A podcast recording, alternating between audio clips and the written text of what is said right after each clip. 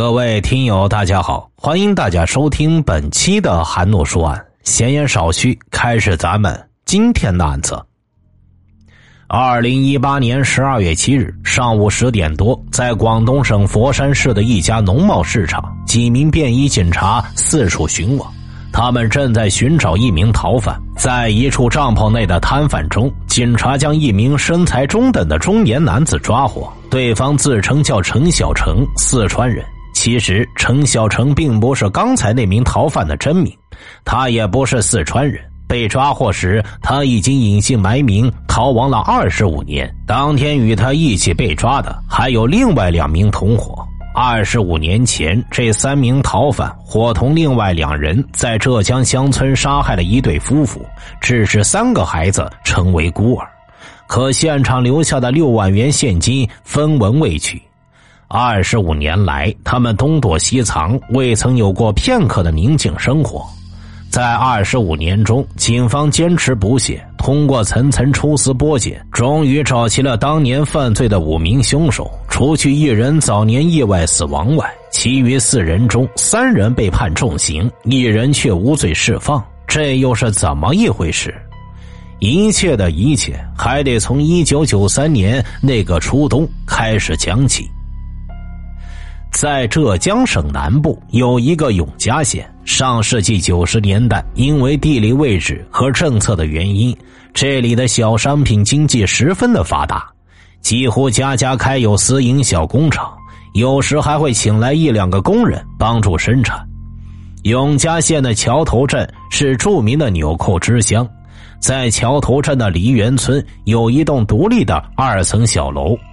当时是一个生产纽扣的加工厂，厂主名叫陈国立，妻子王陈翠。可就在一九九三年十二月八日的一大早，有村民在微冷的北风中发现陈国立夫妇两人被人在家中杀害了。据目击村民描述，陈国立趴在卫生间里，妻子王陈翠仰面倒在小楼的楼梯拐角处，两人早已断气。现场物品有些凌乱，到处都是溅起的血印和血脚印，两把铁锤和一把菜刀随意扔在地上。经法医鉴定，陈国立被榔头、铁锤等钝器击打头部，造成颅脑开放性粉碎性骨折，脖子被利器割伤，颈动脉、颈静脉气管破裂。妻子王晨翠头部被榔头连续敲击，颅脑多发粉碎性、开放性骨折，造成死亡。凶手会是谁呢？为何会用如此残忍的方式杀害他们夫妇二人？在这一栋不大的小楼里，一层是产生纽扣的车间，二层住人。陈国立夫妇住在二层的一间卧室里，卧室里的物品被人翻得十分的凌乱。刚开始，侦查员认为行凶者很可能是谋财害命，可令人十分不解的是，在卧室床底下的一个木梯里，整整放着六万多元的现金，一分没有动，而其他金戒指、手表等物品零星散落在现场。难道行凶者根本不是为了钱吗？经过对周围村民的走访调查。案件发生时，被害人陈国立夫妇的加工厂请了两名工人，一个名叫曾凡志，一个名叫张庆勇，两人都是贵州省黔西县人。这两名工人都和陈国立夫妇一起住在工厂的二层，卧室紧紧相邻。案件发生后，两人不约而同的失踪了。警方继续加大走访调查的范围。结果发现，在梨园村隔壁的龙根村，也有一个名叫刘安秋的贵州工人，也同样下落不明了。由此，警方推断曾凡志、张庆友、刘安秋三人有重大的作案嫌疑，而且三人已经外逃。侦查员连忙赶赴他们贵州老家，没有发现任何踪迹，案件就此陷入僵局。陈国立夫妇育有三个孩子，案发时三个子女都未成年，最大的十二岁，最小的只有六岁。头一天还被人宠上天的王子公主，一夜之间三个孩子都成了孤儿。夫妻俩遇害后，三个未成年的孩子只得由年迈的爷爷奶奶抚养，生活异常的艰难。陈家人的悲惨遭遇和境况，侦查员是看在眼里，疼在心里，可苦于没有任何线索，案件迟迟无法深入推进。他们只好一遍又一遍梳理案件中的细节，反复查看寻找到的物证。奈何当时的刑侦条件和技术有限，收获成效甚微。时间不知不觉到了一九九八年，外逃五年的嫌疑人曾凡志终于有了消息。在安徽省广德县，曾凡志因为盗窃被警方抓获。侦查员得知消息后，连忙远赴安徽提审了曾凡志，结果令人失望。曾凡志表示，案发当晚他的确在场，可自己并没有动手，是老乡刘安秋带着两个陌生人干的。自己之所以消失外逃，是害怕受到牵连，遭受无辜的冤枉。曾凡志辩解的情况与侦查员在现场了解的情况有很多的出入，这说明他在细节上有撒谎遮掩。曾凡志是案发前三天才来到陈国立加工厂上班的，介绍人就是刘安秋。根据附近一位村民提供消息，案发前他从无意中听到刘安秋与曾凡志在一起密谋，说要去抢劫。按常理来说，如果曾凡志真与这起案件无关的话，刘安秋实施行动没有必要临时介绍他进入工厂。更不会与他密谋抢劫，这大大增加了东窗事发的风险。侦查员推测，曾凡志肯定与这起案件有关，但苦于没有其他物证和同案犯的口供，他们对死不承认的曾凡志也无可奈何。事情一晃就是十多年了，陈国立的三个孩子都渐渐长大成人，他们继承了父母经商的传统，各自做上了生意，日子过得还都不错。然而，杀害父母的凶手迟迟未能归案，真相未明，他们的心里不能宁静下来。十多年的时间里，三个孩子的爷爷奶奶曾多次跑向当地派出所询问案件侦破的情况，后来是爷孙五人一起去，可每次都是失望而归。陈国立的老父已经年迈去世，临终前还一直惦记着凶手没有归案。胸中郁气难消，除了他们爷孙五人，永嘉县公安局的侦查员也一直没有放弃调查此案。案件迟迟未能侦破，相关办案人员的心里像是压了一块大石头，总觉得欠受害者家属一笔债，对他们缺少一个必要的交代。永嘉县公安局刑侦大队副大队长侯义才是案发地梨园村隔壁村的，那时候他还在上小学，这个案件影响非常大，他那时就有所耳闻。毕业之后，侯义才成为了一名人民警察，一直听说此案未能侦破。二零一四年，他被调到县刑侦大队重案中队，终于能够有机会接触此案。上任后第一次从档案室里调出卷宗，就是有关陈国立夫妇被害案的。此时距离案发已经过去二十一年，社会高度信息化，在大数据的加持下，几乎每个人的社会活动都会留下痕迹。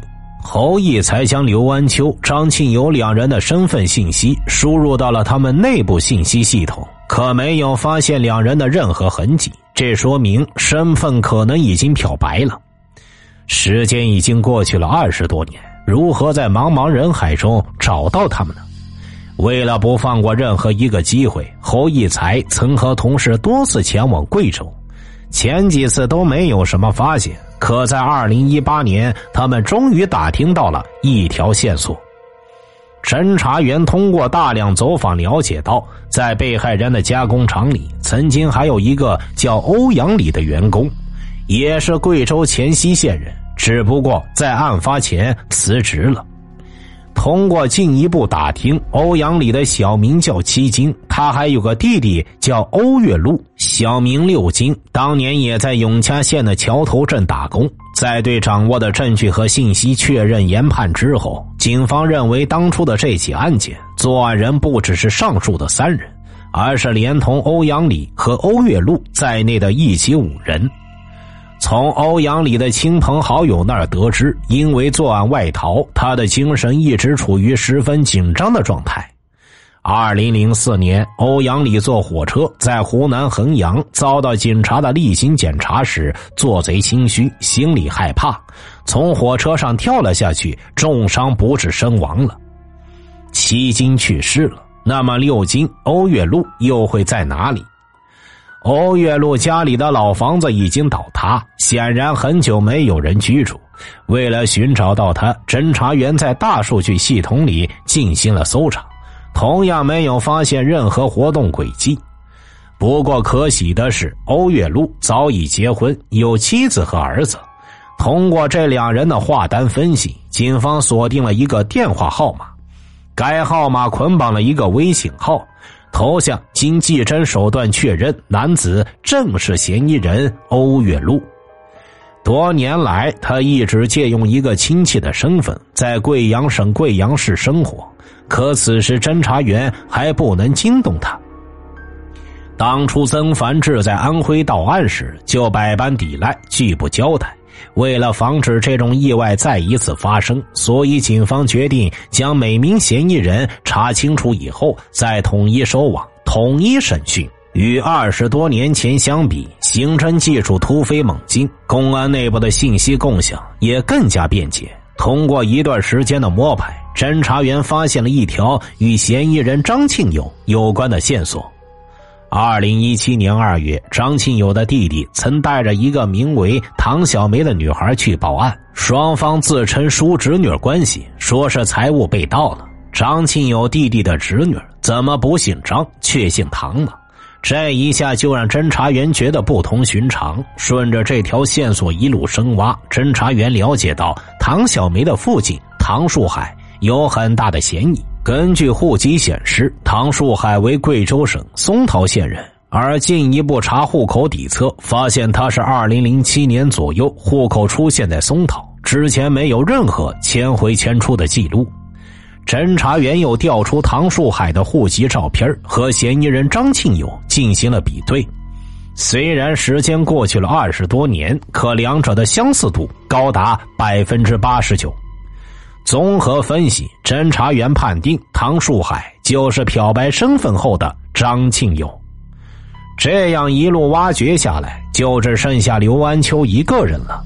刘安秋早年结过婚，有一个儿子。案发之后，他逃之夭夭，再也没有与妻儿联系，多年来一直音信全无。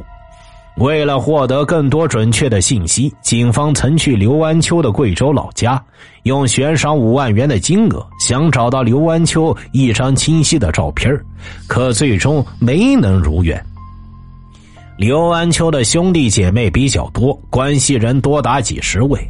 侦查员曾经对这几十位关系人进行过多次排查，没有发现什么可疑线索。就这样，事情到了二零一八年下半年，侦查员打听到刘安秋的老母亲于当年正月去世了。与其漫无目的的寻找，倒不如对他母亲去世那段时间的情况进行重点分析。结果发现，有一个广东佛山的电话，在他母亲去世期间，分别与两个异地的姐姐进行过联系。而在这之前，这个电话却很少出现。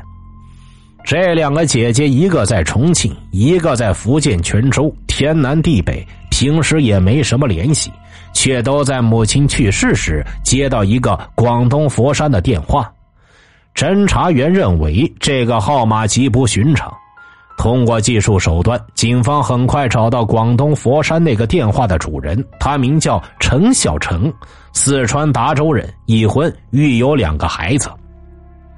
因为之前刘安秋就没有照片，所以警方也不能确定陈小成是不是就是刘安秋。进一步打听，侦查员了解到陈小成在广东佛山一家农贸市场做生意。为了确认他是不是逃亡了二十多年的刘安秋，侦查员只好秘密采集陈小成的 DNA，与刘安秋的儿子进行比对。通过几天跟踪，终于在一天早上，陈小成啃了一磅玉米，随手扔在地上。侦查员连忙过去捡了起来，通过技术手段提取到 DNA 生物检材，确认陈小成就是刘安秋。至此，除去已经死亡的欧阳礼，剩下的四名嫌疑人的行踪全部被锁定了。二零一八年十二月七日，永嘉警方统一行动，分别在不同的地方将刘安秋、张庆友、欧月禄三人同时抓获，外加正在监狱服刑的曾凡志。当初犯案的四名嫌疑人全部到案。二十五年不懈追踪，一层层抽丝剥茧之下，嫌疑人终于全部到案了。那么，当年他们因何杀人呢？如果真的是图财的话，卧室床底下的六万余元现金又为何分文未取呢？据刘安秋交代，当年他与曾凡志等人在永嘉打工，觉得挣钱辛苦，工资低，便萌生了绑架抢劫的念头。经过多次密谋后，他们选中了陈国立夫妇，这是因为他们的加工厂是独门独院，容易下手。精心预谋之下，案发前三天，他们安排了曾凡志进入加工厂，与张庆友一起充当内应。案发当晚十点多钟，欧月露在外边望风，由曾凡志和张庆友打开屋门，放刘安秋和欧阳礼进来。张庆友以机械故障为由，将在二层卧室睡觉的陈国立诓骗到一楼。正当陈国立弯腰检查机器时，曾凡志、刘安秋、欧阳礼等人一起动手，将他按倒在地。陈国立反抗，大声喊叫，几人便用铁锤朝他的头部和上身猛砸。听到丈夫喊叫后，妻子王晨翠下楼查看，刚走到楼梯拐角处，就被曾凡志等人用铁锤砸中头部，当场死亡。妻子倒下时，陈国立还没有断气，三人又将陈国立拖进了卫生间，继续用菜刀猛砍，最终导致陈国立气绝身亡。将陈国立夫妇杀害后，刘安秋等人进入卧室里边找钱，找了半天，只在柜台里发现了一千多元。由于慌张，他们并没有发现藏在床下的六万多元现金。